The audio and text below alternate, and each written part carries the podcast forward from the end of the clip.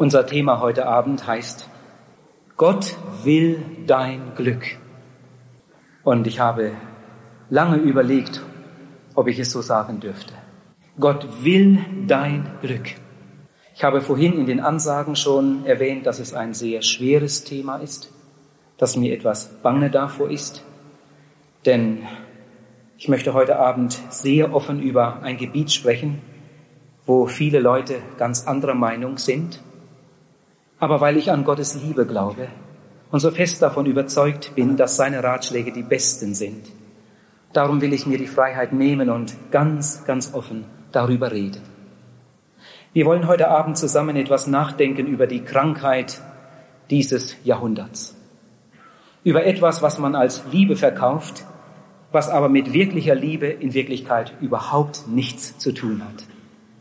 Wir wollen dann aber auch sehen, was Gott für ein Heilmittel anbietet und uns dann zusammen darüber freuen.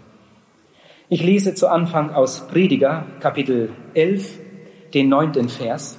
Da heißt es, Freue dich, Jüngling, in den Tagen deiner Jugend und lass dein Herz guter Dinge sein in deinen jungen Tagen. Tu, was dein Herz gelüstet und deinen Augen gefällt. Als ich diesen Vers vor einiger Zeit einmal so richtig mit Nachdenken las, für mich, da habe ich gedacht, das ist eigenartig. Gott gibt uns ja hier geradezu einen Freibrief zu tun und zu lassen, was wir wollen. Aber der Satz ist ja noch gar nicht zu Ende. Es heißt dann weiter in diesem selben Satz, aber wisse, dass dich Gott um das alles vor Gericht ziehen wird. Die Bibel will uns an dieser Stelle sagen, dass Gott uns nicht zwingt. Gott hat uns einen freien Willen gegeben. Gott möchte keine Roboter, wo man auf den Knopf drückt und dann verrichten sie heilige Taten, sondern Gott will Menschen haben, die freiwillig sich ihm zur Verfügung stellen und freiwillig aus seiner Liebe leben. In 1. Petrus Kapitel 3, das ist ein Wort aus dem Neuen Testament, steht von Vers 10 an, Wer das Leben lieben und gute Tage sehen will, der hüte sich davor, dass seine Zunge Böses redet und seine Lippen betrügen. Er wende sich vom Bösen ab und tue das Gute. Er suche Frieden und jage ihm nach. Denn die Augen des Herrn sehen auf die Gerechten und seine Ohren hören auf ihr Gebet. Das Angesicht des Herrn aber wendet sich gegen die, die Böses tun. Gott will dein Glück. Ich hoffe, dass dieser Satz durch diesen ganzen Abend hindurch mitklingt, auch wenn ich ihn nicht alle paar Minuten wiederhole. Gott will dein Glück. So soll es über diesem Abend stehen. Ihr lieben Zuhörer, ich will euch heute Abend keine Moralpredigt halten, aber ich möchte euch heute Abend die beste Gebrauchsanweisung für ein glückliches Leben zeigen, die es überhaupt gibt. Und das ist die Bibel. Die Gebote Gottes sind nicht durch eine Volksbefragung zustande gekommen. Dann würden sie ganz, ganz anders aussehen. Die Gebote Gottes sind auch nicht das Produkt irgendeiner Kirchenbehörde, sondern die Gebote Gottes sind der Ausdruck seiner großen Liebe zu seiner Schöpfung, zu dir und zu mir. Das ist mir groß geworden. Gott ist nicht ein Mensch. Gott braucht keine Ratgeber. Gott ist weiser als die Menschen sind. Gott weiß alles und was er tut, das ist richtig. Und das andere, Gott ist allmächtig. Gott kann machen, was er will. Er könnte, wenn er wollte, einfach seinen Willen durchsetzen, auch in deinem und meinem Leben. Aber Gott will, wie ich schon sagte, keine Maschinen. Gott will keine Roboter, die ohne Willen funktionieren, sondern Gott will Menschen, die freiwillig aus seiner Liebe leben. Und das Dritte, das mir groß geworden ist, Gott ist Liebe. Gottes Liebe ist größer als Mutterliebe. Gott will dein Glück. Und die Bibel ist dafür der allergrößte Beweis. Gott hat uns sein Wort gegeben, um sich ein für alle Male festzulegen. Wir sollen ganz genau wissen, was Gottes Wille für uns ist. Gott hat sich ein für alle Male für die Menschen festgelegt, für die Menschen aller Zeiten. Höre, dein Glück steht nicht in den Sternen, sondern dein Glück ist das, was du aus deinem Leben machst mit Gottes Hilfe. Gott hat dir so unendlich viele Möglichkeiten gegeben. Und Gott bietet dir seine Hand an und er will dir helfen und dein Leben reich machen. Die Gebote Gottes sind Normen. Und ich wünschte, wir würden jetzt einmal alle ganz besonders gut mitdenken. Die Gebote Gottes sind Normen, sind ein Maßstab für Menschen, die ein glückliches Leben wünschen. Die Gebote Gottes sind nicht zu unserer Einengung gegeben. Ganz im Gegenteil. Wenn wir mit dem Auto auf der Autobahn unterwegs sind und wir sehen links und rechts die Leitplanken, dann ärgern wir uns nicht darüber. Wir freuen uns, dass sie da sind. Die Leitplanken sind nicht zur Einengung da, sondern sie sind zu, zur Bewahrung unseres Lebens da. Und genauso ist es auch mit den Geboten Gottes.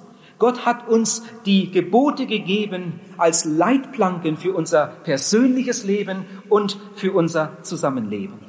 Vielleicht möchte jetzt jemand sagen, ja, aber bitte, im Neuen Testament, da haben wir es doch mit Gnade zu tun und, und so weiter. Wie oft habe ich das schon gehört? Im Neuen Testament, da kommt Gott doch nicht mit Verordnungen, mit Geboten, sondern da macht Gott uns ein großartiges Angebot in seiner Gnade. Bitte lest einmal die Bergpredigt. Die größte Predigt, die je gehalten wurde. Matthäus Kapitel 5, 6, 7 die Predigt, die von den Lippen Jesu kam, vom Sohn Gottes, durch den ja das Evangelium in diese Welt gekommen ist. Und wenn ihr recht hinseht, dann merkt ihr, dass die ganze Bergpredigt eigentlich eine Auslegung der Gebote Gottes ist. Und Jesus hat in der Bergpredigt die Gebote nicht abgeschafft. Er hat sie auch nicht äh, irgendwie äh, entschärft. Ganz im Gegenteil, er hat die Gebote Gottes sogar noch verschärft. Und er hat es getan aus Liebe zu uns. Jesus hat in der Bergpredigt sogar gesagt, liebet eure Feinde. Damit geht er weit über die Gebote des Alten Testamentes hinaus. Gott will dein Glück, aber der Mensch will nicht. Gott will dein Glück. Ob du willst, das ist eine andere Frage.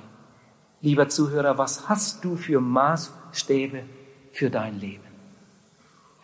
Wollen wir darüber mal etwas nachdenken? Viele Leute interessieren sich brennend für Großumfragen. Die Ergebnisse kann man dann in den Zeitungen lesen. Ergebnisse von Großumfragen. Da wird zum Beispiel die Frage gestellt, sind Sie immer ehrlich? Oder die Frage, wann hatten Sie Ihren ersten Freund? Wann hatten Sie das erste sexuelle Erlebnis mit einem Partner? Wie viele Partner hatten Sie in Ihrem Leben? Sind Sie immer treu? Gibt es einen Gott? Gibt es ein Jenseits? Und was die Leute dann sagen, das ist verbindlich für viele, die die Ergebnisse hinterher lesen. Jemand hat einmal gesagt, und das ist ein gewaltiger Satz, und er ist wahr, Jemand hat einmal gesagt, die öffentliche Meinung ist immer gegen Gott gerichtet. Ich weiß, dass nicht alle damit einverstanden sind. Ich glaube, dass es stimmt. Die öffentliche Meinung ist immer gegen Gott gerichtet und ganz besonders heute. Aber diese vielgerühmte öffentliche Meinung ist der Maßstab für Millionen von Menschen und vielleicht auch dein persönlicher Maßstab. Mir ist aufgefallen, die meisten Menschen heute denken und reden, wie die meisten Menschen denken und reden. Und nur wenige Menschen haben eine wirklich persönliche Meinung. Und nur ganz wenige Menschen fragen nach dem Willen Gottes. Ich glaube, dass es gut ist, wenn wir einmal bedenken, dass die Meinung und das Verhalten vieler junger und auch vieler älterer Leute heute nicht mehr vom Elternhaus, von der Schule oder von der Kirche bestimmt sind, sondern von den Massenmedien geprägt werden. Von Illustrierten, vom Radio, vom Fernsehen.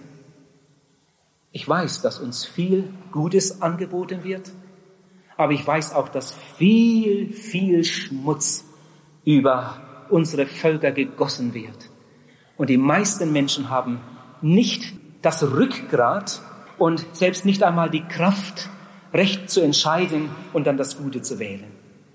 Die öffentliche Meinung wird heute von den Massenmedien gemacht, das wissen wir alle. Aber diese öffentliche Meinung ist weithin gegen Gott gerichtet. Schau doch nur mal um dich herum, wie Leute heute reden, zum Beispiel über Partnerwechsel, wie sie reden über vorehelichen Verkehr, wie sie reden über Ehebruch, über Abtreibung, über Homosexualität. Erich Sauer hat einmal gesagt, Sünde ist nicht nur äußeres Tun, sondern Sünde ist innere Haltung. Vorbeileben am wahren Gott und darum am Ende Zielverfehlung.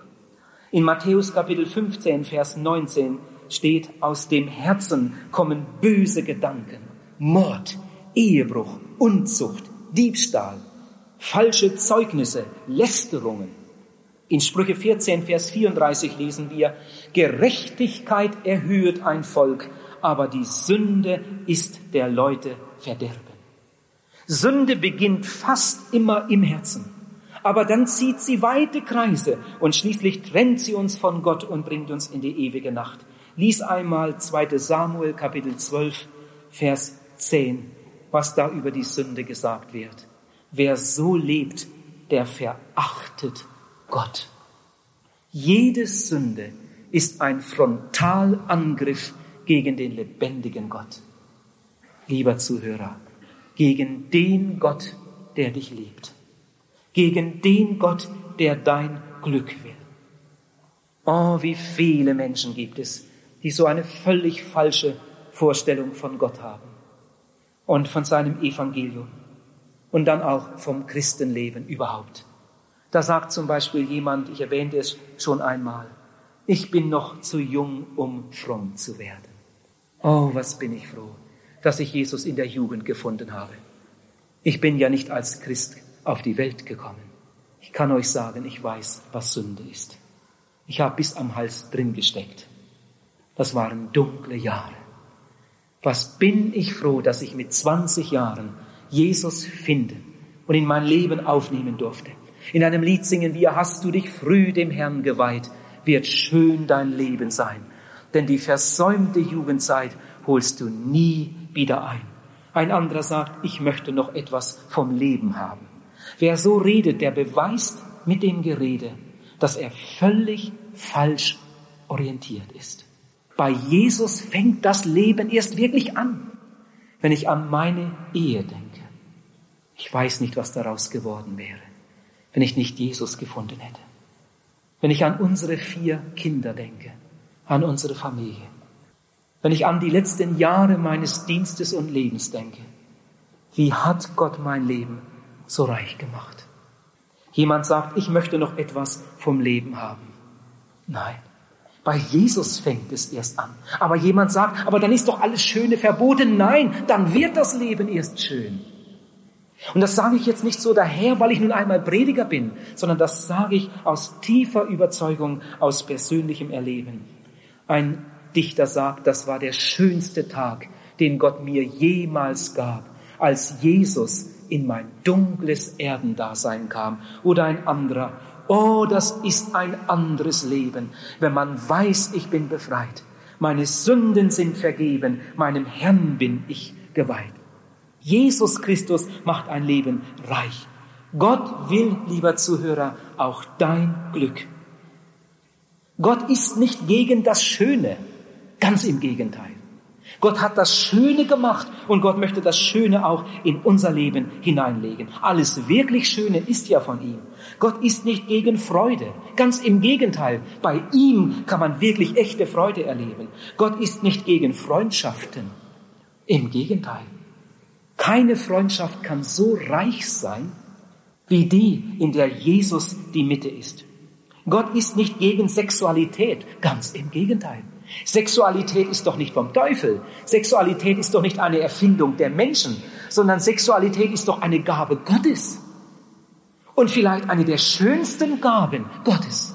Gott hat sie den Menschen gegeben, weil er sie liebt. Und nirgends kann Sexualität so beglückend erlebt werden als in einer Ehe unter Gottes Führung.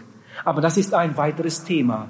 Und darüber wollen wir morgen Abend zusammen nachdenken. Das ist ja morgen Abend mein Thema. Gott will dein Glück in der Ehe unter Thema ein Stück Himmel auf Erden. Nur eine Bemerkung zur Ehe. Was ist das herrlich, wenn zwei Menschen sich finden im Willen Gottes und sich lieben und gemeinsam durchs Leben gehen, in der festen Überzeugung, Gott hat uns beide zusammengeführt und wenn diese beiden einander schenken. Und beide mit dem einen Wunsch leben, ich möchte meinen Partner um jeden Preis glücklich machen. Ich will nicht in erster Linie fragen, was ich dafür bekomme, sondern ich will meinen Partner glücklich machen.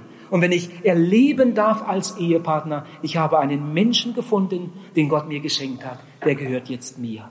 Jeder Millimeter dieses Menschen gehört mir. Auch all seine Gaben, die Gott ihm geschenkt hat, kommen mir zugut. Und so dürfen wir einander reich machen, einander beglücken und zusammen durchs Leben gehen. Ich danke Gott immer wieder für diese herrliche Gabe. Das heißt jetzt aber nicht, dass man nur in der Ehe erfülltes Leben haben kann.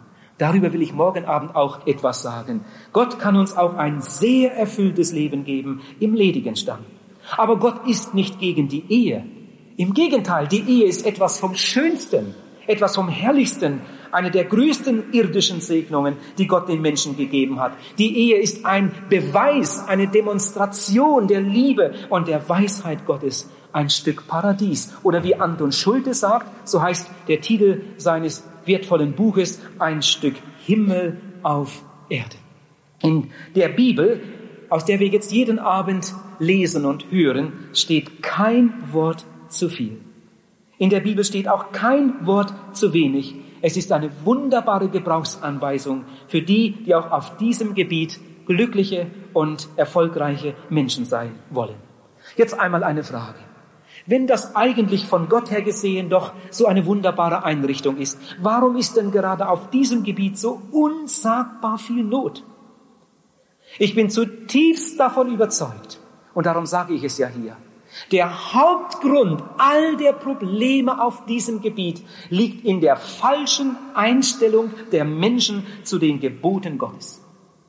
Die Gebote Gottes sind ein Beweis seiner Liebe. Die Gebote Gottes sind ein Ausdruck seiner wunderbaren Liebe zu seiner Schöpfung. Und wie ich eben schon sagte, sie sind die Gebrauchsanweisung für die Menschen, die ein glückliches Leben haben möchten. Und darin steht kein Wort zu viel und kein Wort zu wenig. Wisst ihr, warum ich so offen darüber rede? Weil ich glaube, dass die meisten jungen Menschen den Wunsch haben, einmal mit einem Partner zusammenzuleben. Dass viele junge Menschen den Wunsch haben nach einer guten, glücklichen Ehe. Ihr könnt ja gerade einmal überlegen, wie es bei euch im Herzen ist. Ihr wollt nicht nur schöne Flitterwochen haben, oder ein paar schöne Monate, sondern wenn es sein darf, eine wirklich glückliche Ehe, an der ihr euch immer wieder freuen könnt. Und genau das will Gott. Ihr lieben jungen Männer und jungen Mädchen, glaubt es ihm doch. Gott will dein Glück. Gott will euer Glück. Die Ehe ist von Gott. Darum kann die Ehe nur unter der Führung Gottes wirklich glücklich und gesegnet sein. Die Ehe ist keine menschliche Erfindung. Die Ehe ist keine wissenschaftliche Errungenschaft sondern die Ehe ist eine Gabe Gottes an die Menschen, die er liebt. Aber sieh, was man heute alles als Liebe verkauft. Was heute alles unter dem Namen Liebe angeboten wird. Die Leute reden vom Liebe machen und dann machen sie Hurerei. Sie reden von Partnertausch und dann machen sie Ehebruch. Sie reden von Schwangerschaftsunterbrechung, das hört sich richtig wissenschaftlich an. Und dann machen sie Mord, gemeinen Mord am eigenen Kind. Wie tief muss ein Mensch gefallen sein, bis er sein eigenes Kind umbringt? Aber in Deutschland werden heute jede Minute zwei Kinder getötet von den eigenen Eltern mit Hilfe des Arztes oder irgendeines Fuschers. Unsere Länder sind zu einer Mördergrube geworden. Das ist eine Not. Ich habe hier ein wertvolles Heft von einer Missionarin geschrieben. Da erwähnt sie einen Brief, den ein junges Mädchen geschrieben hat. Ich lese einmal etwas. Warum hat mich niemand gewarnt? Ich habe meinem Freund geglaubt, als er mir sagte, dass alle jungen Menschen so zusammenlebten. Es sei überhaupt nichts Schlechtes dabei. Und als ich zur Besinnung kam, war ich schon im Begriff, Mutter zu werden. Welchen Schock bekam ich da? Welche Schande und Not. Ich hatte nur zwei Auswege, entweder mir das Leben zu nehmen oder mein Kind zu töten, um meine Unehre zu verstecken. Ich habe die zweite Lösung gewählt. Ich habe mich meines Kindes entledigt. Und jetzt bin ich eine Mörderin, Frau. Ich kann nicht mehr schlafen. Ich habe Angst, dass ich irre werde. Ich bin eine Mörderin, eine Verbrecherin. Meine Hände sind vom Blut meines kleinen Kindes besudelt. Und jetzt schreibt die Missionarin, ach, meine Freunde, wenn ihr heute alle diese Briefe voller Reue, Enttäuschung, Schande und Tränen lesen könntet, die ich von diesen jungen Menschen, die ich nicht einmal kannte, erhalten habe, ihr würdet nie mehr mit der Sünde spielen. Und ihr, die ihr diese Zeilen lest, würdet nie mehr sagen, sie ist wirklich zu streng. Vielmehr würdet ihr Gott danken, dass es noch Menschen gibt, die der Jugend einen besseren Weg zeigen wollen, um ihnen dieses Leid und solch ein verpfuschtes Leben zu ersparen. Eure Kämpfe gegen das Böse in dieser beschmutzten Welt sind hart. Aber denkt daran, dass der Herr Jesus euch allen seine Kraft schenken möchte, die stärker ist als die Macht des Teufels und der Sünde. Ich habe hier ein Zitat aus einer Zeitung. Beinahe unglaublich, was da steht. Aber so stand es in der Zeitung. Körperliche Liebe zwischen Jugendlichen soll künftig schon von 14 Jahren an erlaubt sein. Zwischen erwachsenen Geschwistern und zwischen Eltern mit ihren mündigen Kindern soll sie straffrei werden. Gleichgeschlechtliche Beziehungen sollen denen zwischen Mann und Frau gleichgestellt werden. Dies sind die drei Hauptpunkte einer Reform der schwedischen Sexualgesetzgebung, die von einer Fachkommission, so nennt sich diese schmutzige Gesellschaft, vorgeschlagen wurde. Psychologen, Pädagogen und Kriminologen sind sich einig, dass Begriffe wie Sünde oder Unzucht oder auch Homosexualität aus der modernen Rechtsprechung verschwinden müssen. Die Herabsetzung der Altersgrenze begründet die Kommission mit der heute früher einsetzenden Geschlechtsreife. Für die Normalisierung, so nennen sie das, etwaiger Beziehungen zwischen Geschwistern oder Eltern und ihren erwachsenen Kindern spreche, dass sich die angeblichen Gefahren als Aberglauben erwiesen hätten. Als ich das las, da habe ich gedacht, das ist geradezu eine Gotteslästerung. So etwas. Die schönsten Gaben werden hier brutal mit Füßen getreten. Ich möchte jetzt einmal, und ihr lieben Leute, glaubt es mir, weil ich euch lieb habe und weil ich die Jugend so lieb habe. Wir haben vier Kinder im Alter zwischen 23 und 18. Ich möchte jetzt einmal ein paar ganz offene Worte zum vorehelichen Geschlechtsverkehr sagen. Vorweg ein Auszug aus einem Brief, den ich erhielt. Da schrieb jemand, wenn zwei zusammen geschlechtlich verkehren, so haben sie die Ehe vollzogen, auch wenn sie noch nicht auf dem Standesamt waren. Was meint ihr dazu? Stimmt das? Wenn zwei zusammen geschlechtlich verkehren, so haben sie die Ehe vollzogen. Dann sind sie verheiratet. Meint ihr das so? Dann gelten sie vor Gott als Eheleute. Wäre ja alles in Ordnung. Wenn das so wäre, dann wäre Folgendes auch wahr. Wenn jemand ein Auto klaut und damit in den Urlaub fährt, dann ist er ein glücklicher Autobesitzer, oder? Nein, nein, er ist ein Dieb. Und wenn Menschen geschlechtlich verkehren, ohne verheiratet zu sein, dann gelten sie nicht als Eheleute, sondern dann ist das Hurerei in den Augen Gottes. Ich werde dazu auch eine ganze Menge Bibelstellen erwähnen. Das sind harte Worte, ich weiß. Aber ich denke, ihr habt alle im Hinterkopf noch diesen wunderbaren Satz. Gott will dein Glück.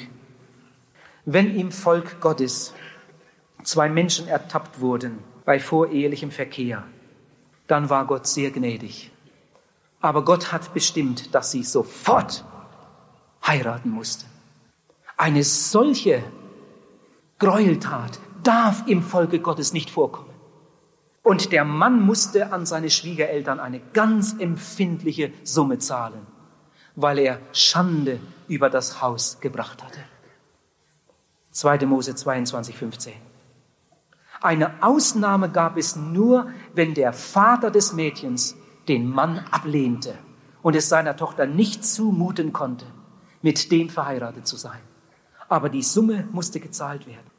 Wenn das Mädchen aber die, die Tochter eines Priesters war, ich mag es ja fast nicht sagen, aber so steht es in der Bibel, dann wurde dieses Mädchen gesteinigt und die Leiche verbrannt. Von der Tochter eines Priesters erwartete man einfach mehr, weil da ganz andere Voraussetzungen waren in der Priesterfamilie. Eine solche Gräueltat darf im Volke Gottes nicht vorkommen.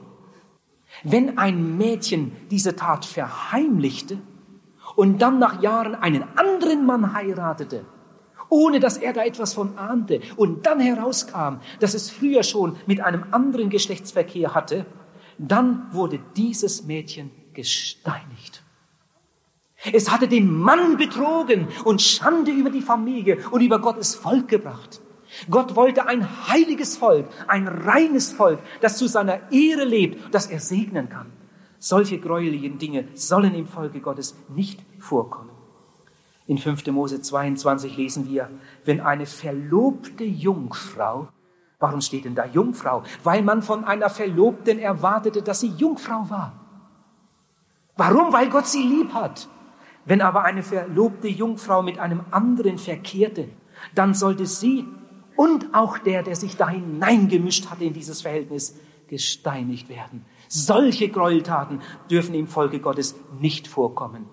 Walter Kühler sagt in diesem wertvollen Buch, Intim vor der Ehe, einen anderen Menschen zu vorehelichem Geschlechtsverkehr zu überreden, ist Boykott gegen die Ordnungen Gottes. 2 Samuel 12, Vers 10 noch einmal. Was sagt Gott zu dem, der sündigt? Er verachtet Gott. Wenn im Volk Gottes eine Frau Witwe wurde, dann durfte sie wieder heiraten, wie heute. Gott will ihr Glück. Aber wenn diese Witwe mit dem zweiten Mann Geschlechtsverkehr hatte, bevor sie geheiratet hatte, dann musste sie mit der Steinigung rechnen. 1. Mose 38. Es gibt einige Bibelstellen zu außerehelichem Verkehr.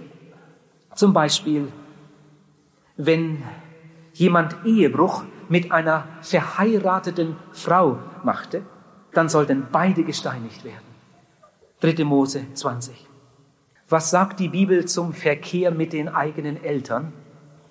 Ich mag das hier fast nicht erwähnen, hoffentlich nehmt ihr mir das nicht sehr übel. Aber das geschieht ja heute am laufenden Band. Und darum habe ich gedacht, ich werde auch in einer Evangelisation einmal offen darüber reden. Was sagt die Bibel zum Verkehr unter Geschwistern? Zum Verkehr mit Tieren? Was sagt die Bibel zur Homosexualität? Lies einmal 3. Mose 20, 11 bis 17. Lies einmal im Römerbrief im Neuen Testament Kapitel 1. Die Bibel nennt das Blutschande, Gräuel, schändliche Tat. Wenn du im alten Bund gelebt hättest und dabei erwischt worden wärst, dann hättest du mit der Steinigung rechnen müssen. Solche schmutzigen Dinge sollen im Volke Gottes nicht vorkommen. Ihr Lieben, nun weiß ich, so leben viele Menschen. Die meisten Menschen fragen doch nicht nach Gott. Manche haben nicht einmal eine Bibel im Haus, interessieren doch sich nicht dafür, was in diesem alten Buch steht. So leben heute viele Gottlose. Aber im Volk Gottes sollen diese Dinge nicht vorkommen. Sprüche 6, Vers 32 steht, wer mit einer verheirateten Frau Ehebruch begeht, der ist von Sinnen.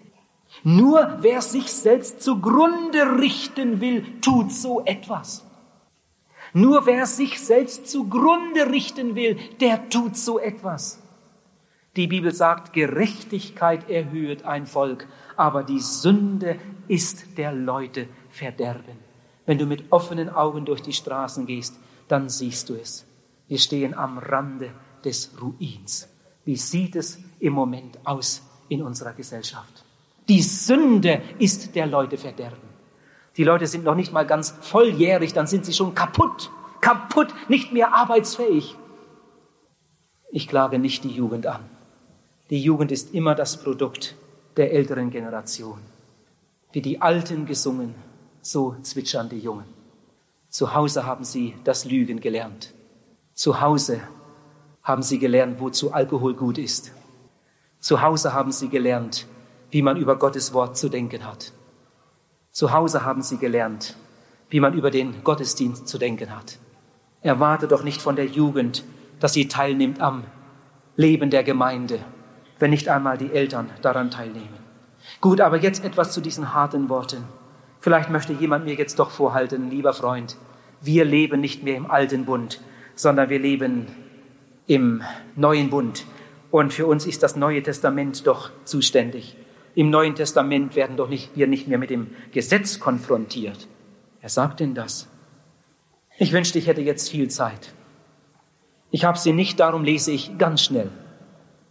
Dann bleibt doch noch das Wichtigste hängen aus Johannes Kapitel 8, da steht, und frühmorgens kam er wieder, nämlich Jesus, in den Tempel. Und alles Volk kam zu ihm. Da setzte er sich und lehrte sie. Aber die Schriftgelehrten und Pharisäer brachten eine Frau zu ihm, die beim Ehebruch ergriffen worden war, und stellten sie in die Mitte.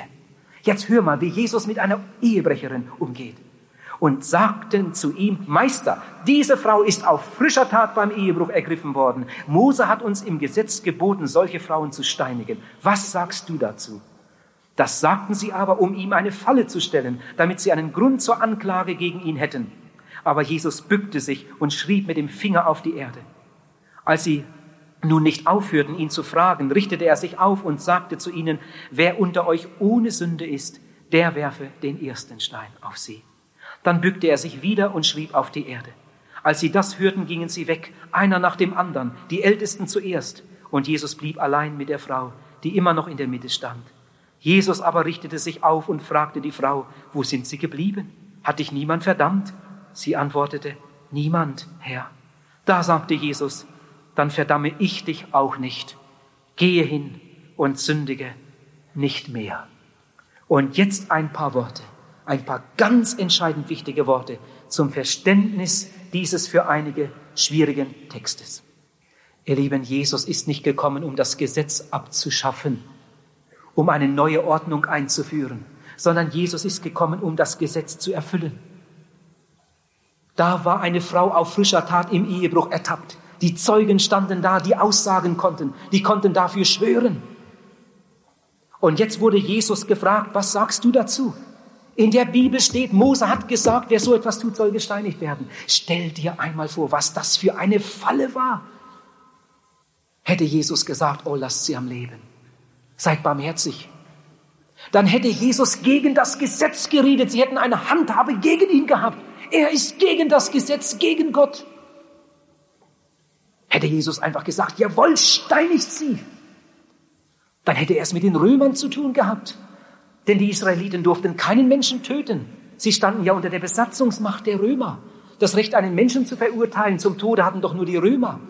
Das war eine ganz schwierige Situation. Jesus sah diesen Männern in die Augen, diesen blutgierigen Männern, die selbst nicht besser waren als diese Ehebrecherin. Und dann bückte Jesus sich zur Erde und schrieb in den Sand. Und die besten Schriftausleger sind der Meinung, dass Jesus jedes Mal die Sünde dessen, der gerade über seine Schultern sah, in den Sand geschrieben hat. Und einer nach dem anderen bekam einen roten Kopf und ging weg. Umso neugieriger wurden die anderen. Was ist denn da los? Und Jesus schrieb und schrieb und schrieb.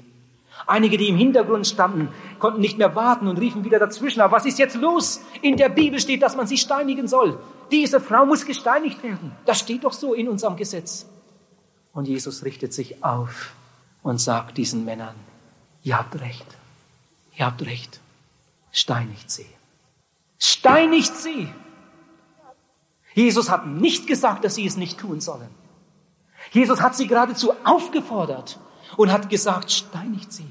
Wer unter euch ohne Sünde ist, werfe den ersten Stein.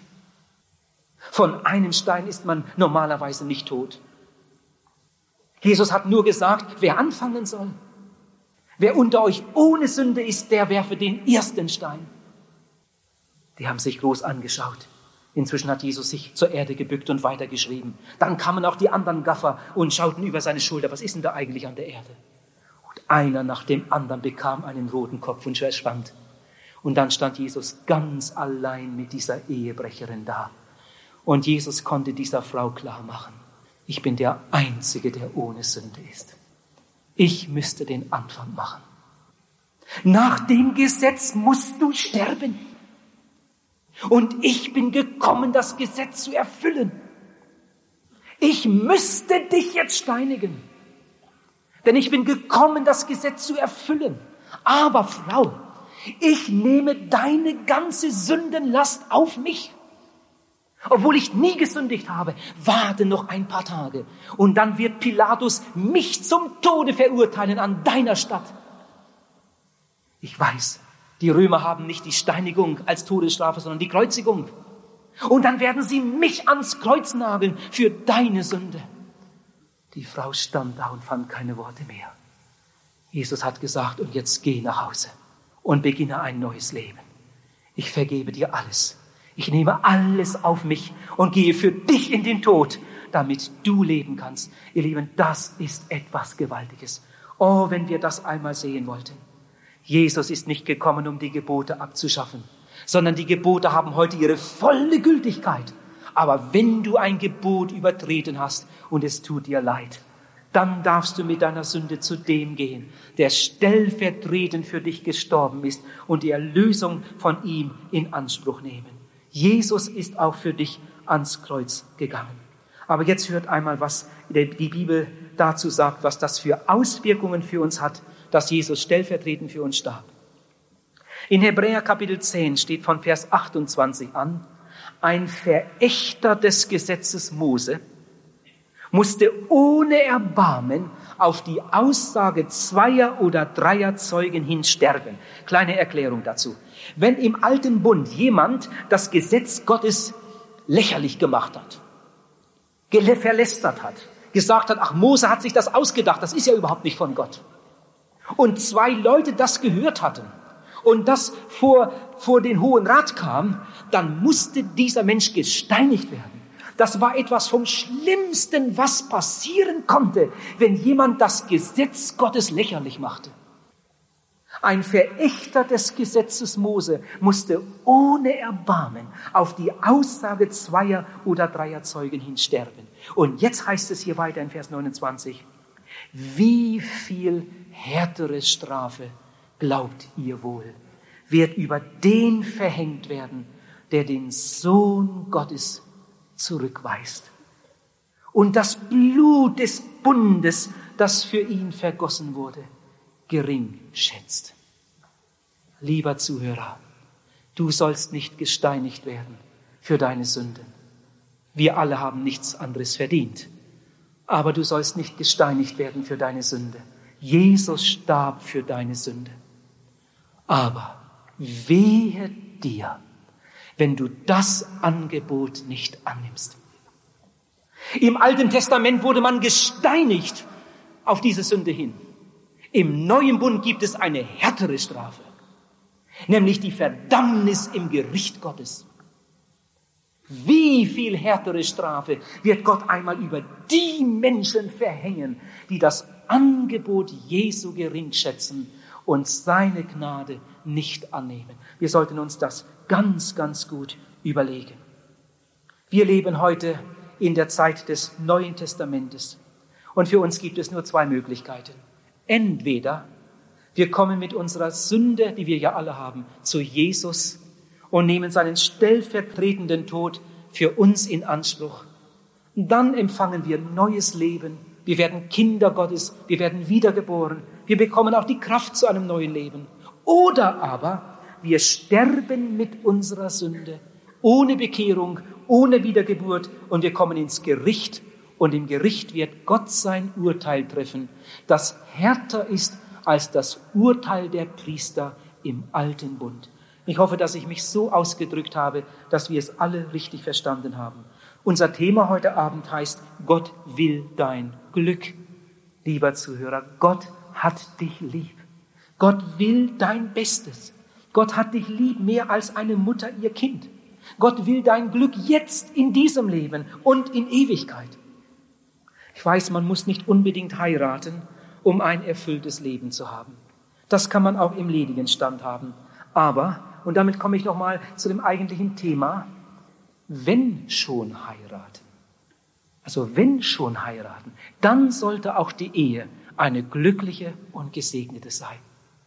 In unserer Hochzeitspredigt wurde uns manches Gute zugerufen Und der Prediger hat uns viele gute Ratschläge gegeben. Und dann hat er uns gesagt, wenn ihr das beachtet, dann wird eure Ehe ein Wonneland sein. Wenn ihr das beachtet, wird eure Ehe schön sein. Ein Stück Himmel auf Erden. Und er hatte es uns mit vielen Bibelstellen erklärt, dass es wirklich so Gottes Wille ist. Die Ehe sollte ein Vorgeschmack sein von der Herrlichkeit, die einmal auf uns wartet, wenn Jesus Christus, der Bräutigam des Himmels, seine Braut heimholt in sein ewiges Reich. Aber wenn wir uns umsehen hier unten, dann sehen wir doch, dass die meisten Ehen ganz anders sind. Pastor Hans Brun sagt in seinem guten Buch Ehe unter Gottes Führung, es gibt eine Legion jammervoller Ehen. Geschäftsehen, Gesichtsehen, Geldehen, Ballehen, Musikehen, Lustehen, ja Teufelsehen, sie sind alle ein Hohn auf die Worte im Himmel geschlossen. Ich möchte mich mit ein paar Sätzen kurz ganz besonders an die jungen Leute wenden. Ihr lieben Jungen, nachdem ich Jesus gefunden hatte, mit 20 Jahren, war ich noch ledig. Und ich hatte viele, viele Kontakte. Und ich hatte den Wunsch, einmal glücklich verheiratet zu sein. Und ich fing damals an, die Bibel kennenzulernen. Und es hat nicht lange gedauert, da war mir klar, wenn ich eine wirklich glücklich und gesegnete Ehe haben will, dann muss ich eine Frau finden, die an Gott glaubt, die Jesus lieb hat, mit der ich zusammen beten kann. Es war mein großer Wunsch. In Sprüche 19, Vers 14 steht, Haus und Habe vererben die Eltern, aber eine verständige Ehefrau kommt vom Herrn. Ich hatte damals den großen Wunsch und habe viel dafür gebetet, dass Gott mich richtig führen möge. Ich hatte den Wunsch, ein Mädchen zu finden, das für Jesus brennt. Ein Mädchen, das Jesus lieb hat, um dann gemeinsam den Weg des Glaubens zu gehen. Es gibt auch viele, viele Bibelstellen, die uns warnen an dieser Stelle, wenn wir gläubige Menschen sind, dass wir dann auch an dieser Stelle Gottes Gebot beachten, um dann gemeinsam als Glaubende durchs Leben zu gehen. Und ich möchte hier eine Warnung aussprechen für die jungen Leute, die gläubig sind und trotzdem meinen, sie könnten auch mit einem Ungläubigen eine glückliche Ehe haben. Wenn zum Beispiel ein gläubiges Mädchen einen ungläubigen Mann heiratet, ist es in den allermeisten Fällen so, dass auch das Mädchen vom Glaubensweg abkommt und beide gehen den Weg der Sünde. In den allermeisten Fällen, das ist so. In einigen Fällen fängt sich das Mädchen wieder auf nach einigen Krisen und geht den Weg des Glaubens und der Mann geht den Weg der Sünde. Sie leben zweispurig nebeneinander her. Dass solch eine Ehe nicht glücklich ist, das ist klar. Und ganz, ganz selten kommt es vor, ganz selten, dass auch der ungläubige Teil zum Glauben findet und beide den Weg des Glaubens gehen. Anton Schulte ist davon überzeugt, dass es nur in einem Prozent der Fälle so ist. Weil du an dieser Stelle einen ganz, ganz schweren Ungehorsamschritt getan hast, kann Gott sich einfach nicht mit einem Segen zu dir stellen. Wenn du gläubig geworden bist, dann bete darum und trachte dann auch, auch einen gläubigen Partner zu bekommen, damit ihr betend, glaubend euren Weg gehen könnt. All die anderen Menschen wollen wir natürlich lieb haben, nie einen Menschen verachten. Wo gibt es denn so etwas für einen Christen? Wir wollen alles dran setzen, was wir können, um Menschen zum Glauben zu führen, für Jesus Christus zu gewinnen. Aber dass ein glaubender Mensch mit einem Ungläubigen eine Ehe eingeht, das ist gegen Gottes Gebot. Anders ist es, wenn du schon verheiratet bist und dann erst zum Glauben kommst und dein Ehepartner ist doch nicht gläubig. Dann bist du natürlich an ihn gebunden bis an dein Lebensende. Und du solltest mit viel, viel Liebe und Geduld ihm Vorbild sein, für ihn beten und versuchen, ihn für den Glauben zu gewinnen. Oft gelingt es ja dann auch. Und jetzt sage ich noch etwas ganz kurz. Ihr lieben jungen Leute, wenn ihr euch gefunden habt, und ganz fest davon überzeugt seid, wir beide gehören zusammen. Nehmen wir einmal an, da ist so ein junges Paar, er ist 22, sie 20, passen gut zusammen. Beide haben ein brennendes Herz für Gottes Wort und wollen wirklich Gott dienen. Sie haben sich sehr lieb. Sie haben noch ein Jahr oder zwei Jahre bis zur Hochzeit. Das ist eine Zeit mit vielen schweren Versuchungen. Wir sind ja Menschen mit normalen Empfindungen und Gott weiß das. Wie weit darf man dann gehen? Oh, das ist mir doch klar, dass es nicht beim, beim Händchenhalten bleibt. Und dass es auch nicht beim ersten zaghaften Kuss bleibt. Das ist mir doch klar, dass es da weitere Erfahrungen gibt und dass man sich auch da, wo man wirklich im Willen Gottes lebt, näher kommt. Wir werden uns näher kennenlernen. Aber wir sollten sehr gut aufpassen, dass wir die von Gott gesetzten Grenzen nicht überschreiten. Gott hat es so eingerichtet, dass der Mann von Natur aus mehr der Eroberer ist. Das Mädchen hat das gern. Und Gott hat es so eingerichtet, dass das Mädchen von Natur eher einen inneren Schutz mit sich trägt das braucht man ihm gar nicht zu sagen. Erst einmal gehen die Hände hoch. Nein, jetzt nicht. Gott hat das wunderbar eingerichtet. Und das sollten wir akzeptieren. Wenn ich viel Zeit hätte, würde ich gern noch mehr dazu sagen. Aber nur so viel heute. Der Geschlechtsverkehr hat vor der Ehe in eurer Verbindung keine Berechtigung. Und wir sollten sehr gut aufpassen, wie wir die Zeit bis dahin einteilen, damit sie uns nicht zur Qual wird wenn der Freund immer wieder einen Versuch macht, auch zu diesem letzten Schritt, dann muss das Mädchen nicht denken, er sei jetzt kein rechter Christ. Es liegt einfach in ihm. Und er möchte sein Mädchen ganz besitzen. Und wenn ich Mädchen wäre, ich denke manchmal, ich weiß ja nicht genau, wie das ist, aber ich denke, wenn ich Mädchen wäre und so einen Freund hätte, der immer mal wieder so einen Anlauf machen würde, ich würde denken, wie schön, dass er normal ist normal reagiert. Er möchte mich ganz. Aber dann solltest du als Mädchen auch richtig reagieren und sagen, du, ich möchte so gern, dass wir einmal eine glückliche und gesegnete Ehe haben. Ich sehne mich ja selbst danach. Ich kann mir vorstellen, das muss einmal sehr schön sein. Gott hat das alles so wunderbar eingerichtet. Es ist gar nicht mehr so lange, dann sind wir verheiratet. Komm her, wir beten jetzt erst einmal zusammen. Und Gott wird uns helfen und uns die Kraft schenken, und wenn er auch ein bisschen Grips hat, dieser junge Mann, dann muss er doch sagen oder denken, was für ein wunderbares Mädchen. Wenn dieses Mädchen sogar bei mir, obwohl es mich so lieb hat, so entschieden ist, wie viel mehr wird es entschieden sein, wenn da irgendein ein Lüstling kommt und mein Mädchen verführen will?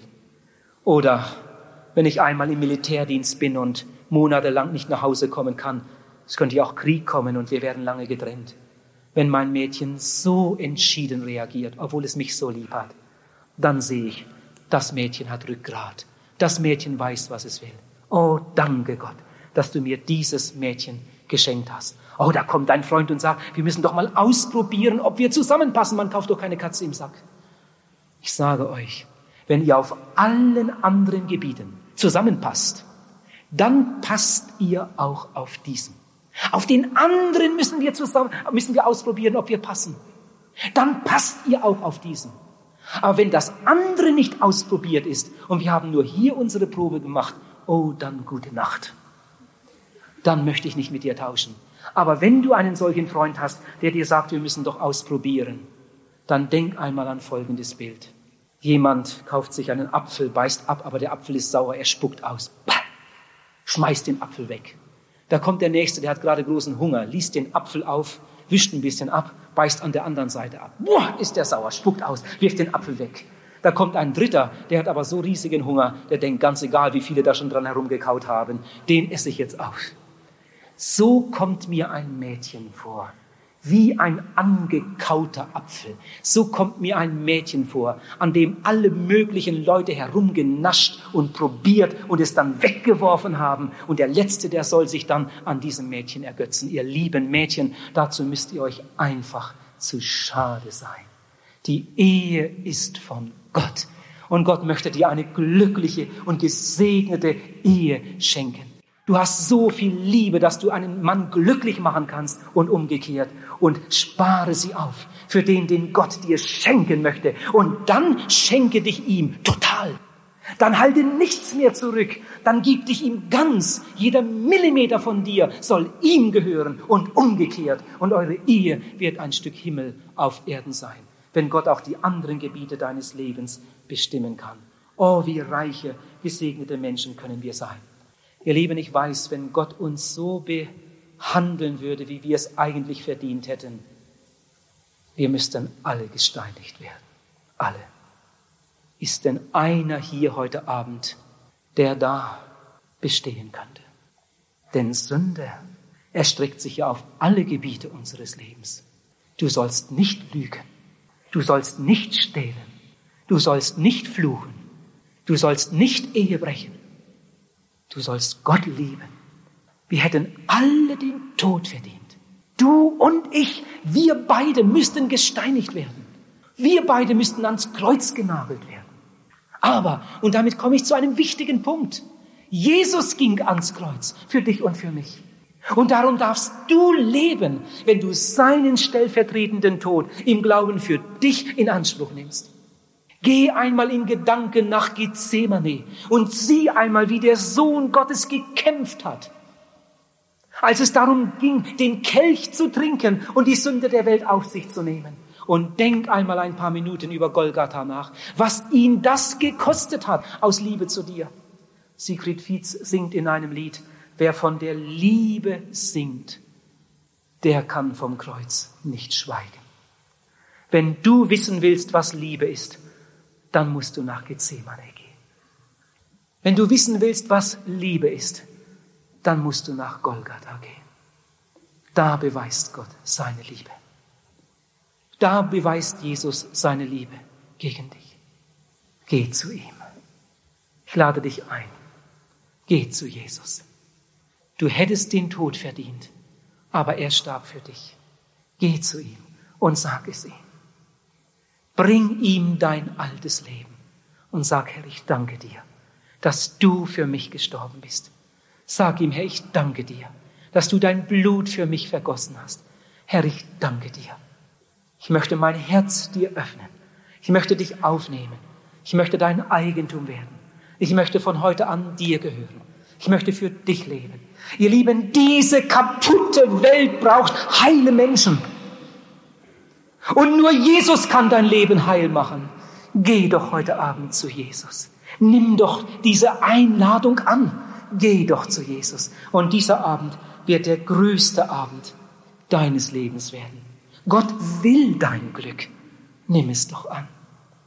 Wir hören jetzt wieder ein Lied das uns noch einmal Gelegenheit geben soll zum Nachdenken. Und danach darf ich dann noch beten. Danke. Wir danken dir von ganzem Herzen, lieber Herr Jesus, dass du uns diesen Abend geschenkt hast, dass wir wieder so eine aufmerksame Versammlung haben durften, um über das große Angebot der Liebe Gottes nachzudenken. Herr, ich bin so fest davon überzeugt, dass viele Menschen hier sind heute Abend, die ganz deutlich gespürt haben, dass du um sie ringst. Dass hier nicht nur Menschen stehen, die um sie werben, sondern dass der lebendige Gott selbst um sie ringt. Herr Jesus, bitte, komm ihnen jetzt zu Hilfe. Gib ihnen heute Abend den Mut zu einem helfenden Gespräch. Bitte fülle mein Herz mit deiner Liebe und gib mir die richtigen Worte und göttliche Weisheit in der Seelsorge.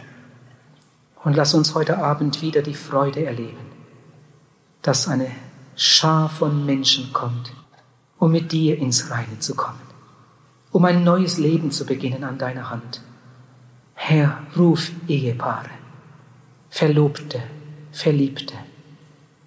Herr, bitte ruf Männer und Frauen, Alte und Junge, junge Männer, junge Mädchen, Herr, du kennst die, die noch keine Heilsgewissheit haben. Ruf sie jetzt. Herr, du kannst das machen, dass viele es jetzt irgendwie spüren. Gott meint mich und komm ihnen jetzt zu Hilfe bei diesem entscheidenden Schritt. Wir danken dir dafür. Amen.